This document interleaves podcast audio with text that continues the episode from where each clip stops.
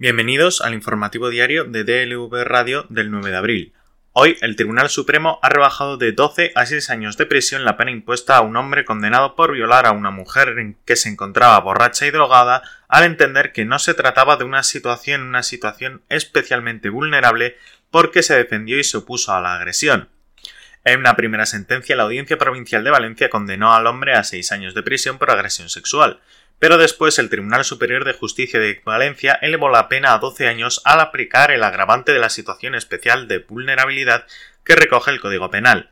La violación tuvo lugar en octubre de 2016 en un solar cercano al aparcamiento de una discoteca valenciana. Según recogió la propia sentencia, en su momento la víctima, que tenía 18 años, se encontraba muy afectada por el alcohol y las drogas ingeridas, no era consciente de la realidad y tenía perturbadas sus facultades intelectivas y volitivas hasta tal punto de no ser capaz de determinar su conducta sexual con libertad y conocimiento de la significación de los actos según el tribunal. Pero en su sentencia el Supremo recuerda que, conforme a su doctrina, el agravante de especial vulnerabilidad no está en la falta o limitación del consentimiento de la persona ofendida, sino en la reducción o eliminación de su mecanismo de autodefensa frente al ataque sexual.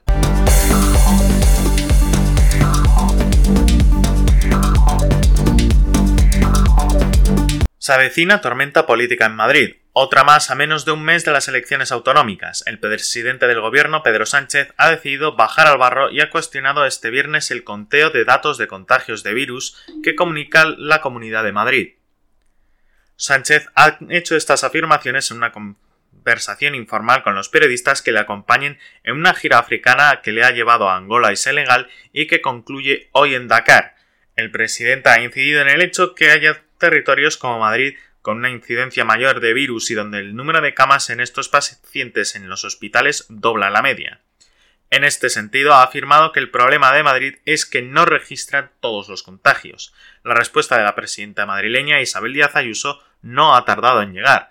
Ayuso ha acusado a Sánchez de tener una obsesión terrible con esta región, mentir continuamente y provocar una guerra constante entre administraciones. Se piensa el ladrón que todos son de su condición, ha dicho Ayuso esta mañana en una entrevista en Antena 3.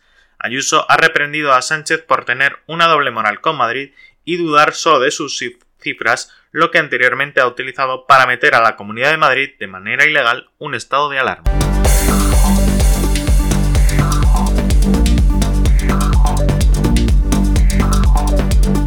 La Audiencia Provincial de A Coruña ha ratificado el cierre de la instrucción sobre el accidente del tren Albia ocurrido en Angrois, en Santiago, el julio de 2013 y mantiene a los dos investigados, el maquinista y el ex jefe de seguridad en la circulación de Adif.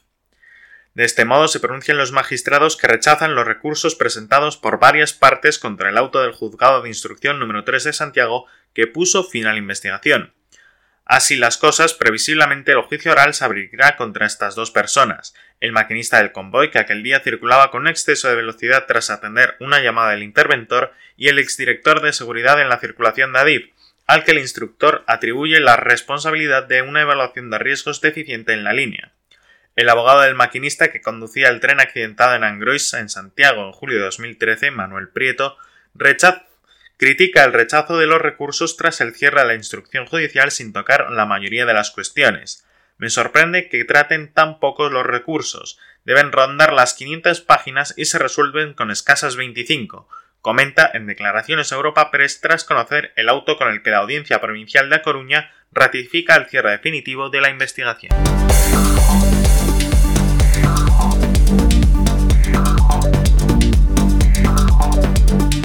Tribunal Supremo ha confirmado que la Universidad Pompeu Fabra vulneró el principio de neutralidad política al aprobar un manifiesto que rechazaba la condena de los líderes del Prusés y pedía su libertad.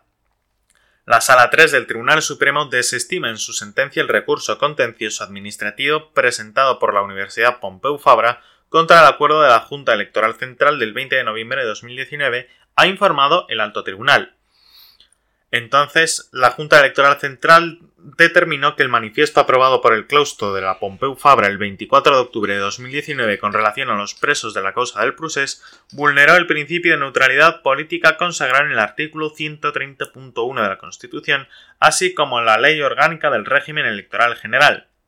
El Tribunal Supremo confirma que la adopción del claustro de la citada institución pública del acuerdo concernido en el periodo electoral conculcó el artículo 50.2 de la LOREG que venda el uso de expresiones coincidentes con las utilizadas por alguna de las entidades políticas concurrentes a las elecciones, y el artículo 103.1 de la Constitución, pues se aportó de la objetividad que debe presidir su actuación.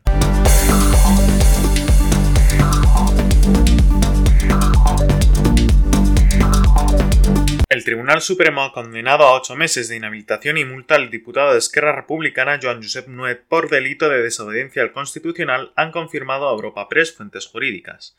Se le juzgó por haber votado como secretario tercero de la mesa del Parlamento de Cataluña en la undécima legislatura, en la que era diputado de Sique Spot, a favor de las determinadas resoluciones independentistas pese a las advertencias del Tribunal de Garantías.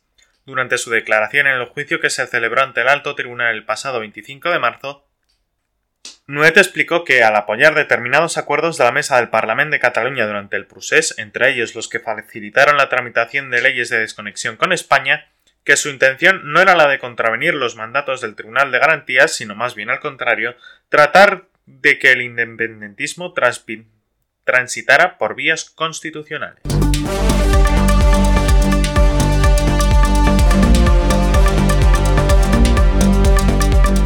En el plano internacional, el duque Felipe de Edimburgo ha fallecido este viernes a los 99 años de, de edad, según ha comunicado Buckingham Palace. Recientemente, el marido de la reina de Inglaterra fue internado por recomendación de su médico personal. Tras ser dado de alta, finalmente ha muerto a escasas semanas de cumplir los 100 años. Con gran tristeza que Su Majestad la Reina anuncia la muerte de su querido esposo, Su Alteza el Príncipe Felipe, Duque de Edimburgo, ha señalado Buckingham Palace en un breve comunicado público a través de su página web.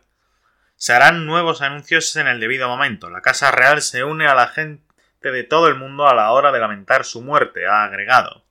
El pasado febrero, el príncipe Felipe fue ingresado en un hospital como medida de precaución después de que el duque de Edimburgo se sintiese mal.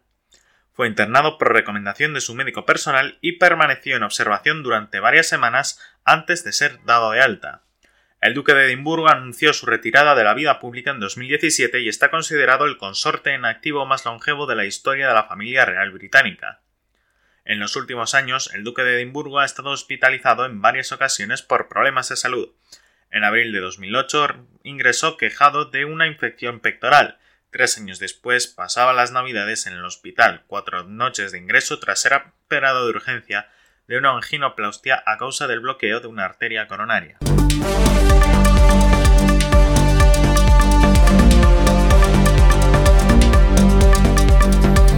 Gobierno de Botsuana ha reabierto la temporada de caza de elefantes un año después de que decidiera suspender dicha actividad ante el avance de la pandemia en el país. Desde el 6 de abril hasta el próximo mes de septiembre, 287 ejemplares de este animal morirán a causa de los disparos de los cazadores que hayan conseguido previamente la autorización expresa de las autoridades.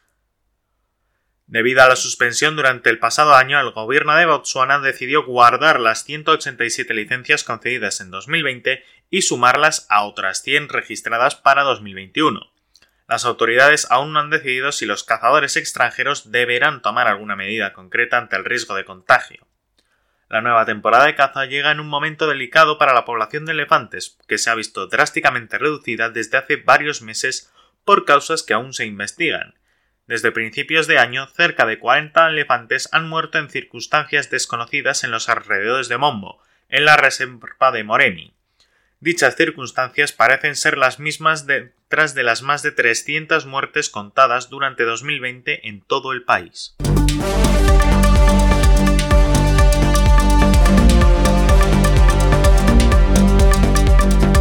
Los peruanos elegirán al presidente de la República y a sus representantes en el Congreso para los próximos cinco años. Lo harán en el peor momento de la segunda ola de contagios por virus y en momento de colapso en su sistema sanitario que ha orillado al país a ocupar el primer lugar por exceso de muertes a causa del virus en el mundo, según informe del Financial Times. La pandemia golpeó con dureza la economía, que registró una caída del 11,12% en 2020, el mayor retroceso en 30 años, lo que se suma al descrédito de sus líderes políticos, producto de años acumulados de decepción, con cuatro expresidentes investigados por corrupción. Esta grave crisis política ha llevado a que el país sudamericano tenga cuatro presidentes en los últimos cinco años. A esta ola de desencanto se sumó en febrero pasado el Vacuna Gate, un escándalo que estalló al conocerse que más de 400 funcionarios, incluido el expresidente Martín Vizcarra, que había gobernado hasta 2019 con una aprobación superior al 50%, y representantes del sector privado habían sido inmunizados en secreto con la vacuna de la empresa china Sinopharm por delante de grupos prioritarios. La población llega muy decepcionada no solo de los políticos sino del país de todos estos años. Parecía que estábamos haciendo las cosas bien o no tan mal y la pandemia ha relevado que no lo estamos haciendo nada bien, explica la socióloga Maritza Paredes, catedrática de la Pontificia Universidad Católica de Perú, sobre el contexto de un país en el que hasta hace apenas ocho años los economistas coincidían que se estaba produciendo un milagro económico. Eran tiempos en los que la economía, gracias a la exportación de materias primas, crecía un promedio de 6,2% frente a una tasa mundial del 4%.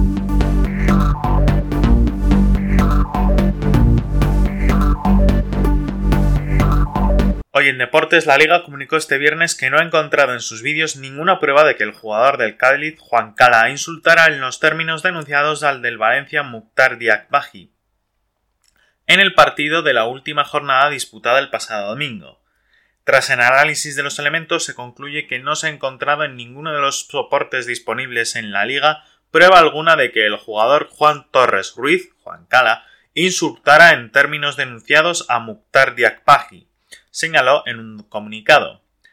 En este explicó que concretamente han sido examinados los archivos audiovisuales y digitales disponibles, se han analizado los audios del encuentro, las imágenes emitidas y lo difundido también en las diferentes redes sociales. También indicó que para poder complementar el informe se han contratado a una empresa especializada que ha realizado un análisis de lectura de labios en las conversaciones y un estudio del comportamiento en los jugadores Juan Torres Ruiz y Mukhtar Yakbaji. El organismo que preside Javier Tervas señaló que ha compartido estos informes tanto con el Cádiz como con el Valencia y las autoridades correspondientes para que formen los expedientes que están en este momento en marcha.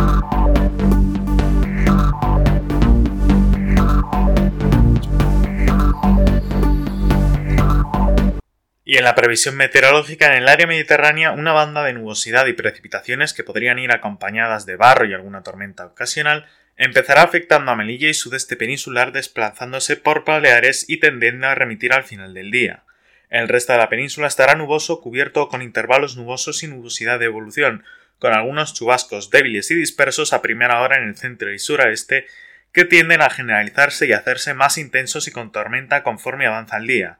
Podrán ser localmente fuertes en el interior de Galicia, Cordillera Cantábrica, Sistema Central, oeste de la meseta norte y noroeste de la meseta sur, en Canarias no se descarta algún chubasco en el interior de las islas de mar relieve, posibilidad de polvo en suspensión en zonas altas del sudeste y de Baleares, así como brumas matinales en montañas de la península. Las temperaturas máximas suben en la mitad oriental en la península y Baleares, de forma notable en Aragón e interior de Cataluña y Valencia. Las nocturnas tienden a subir en el interior del tercio oriental, pocos cambios en el resto, heladas principalmente en Pirineos, predominio de vientos flojos en todo el país, de componente sur en general en la península y de componente norte en Canarias. En Estrecho y Alborán rodará de levante a poniente, en el área mediterránea oriental de oeste a sudeste y en Galicia de suroeste a nordeste con intervalos de fuerte al final. Y así concluimos el, concluimos el informativo diario de DLV Radio del 9 de abril. Les esperamos la semana que viene.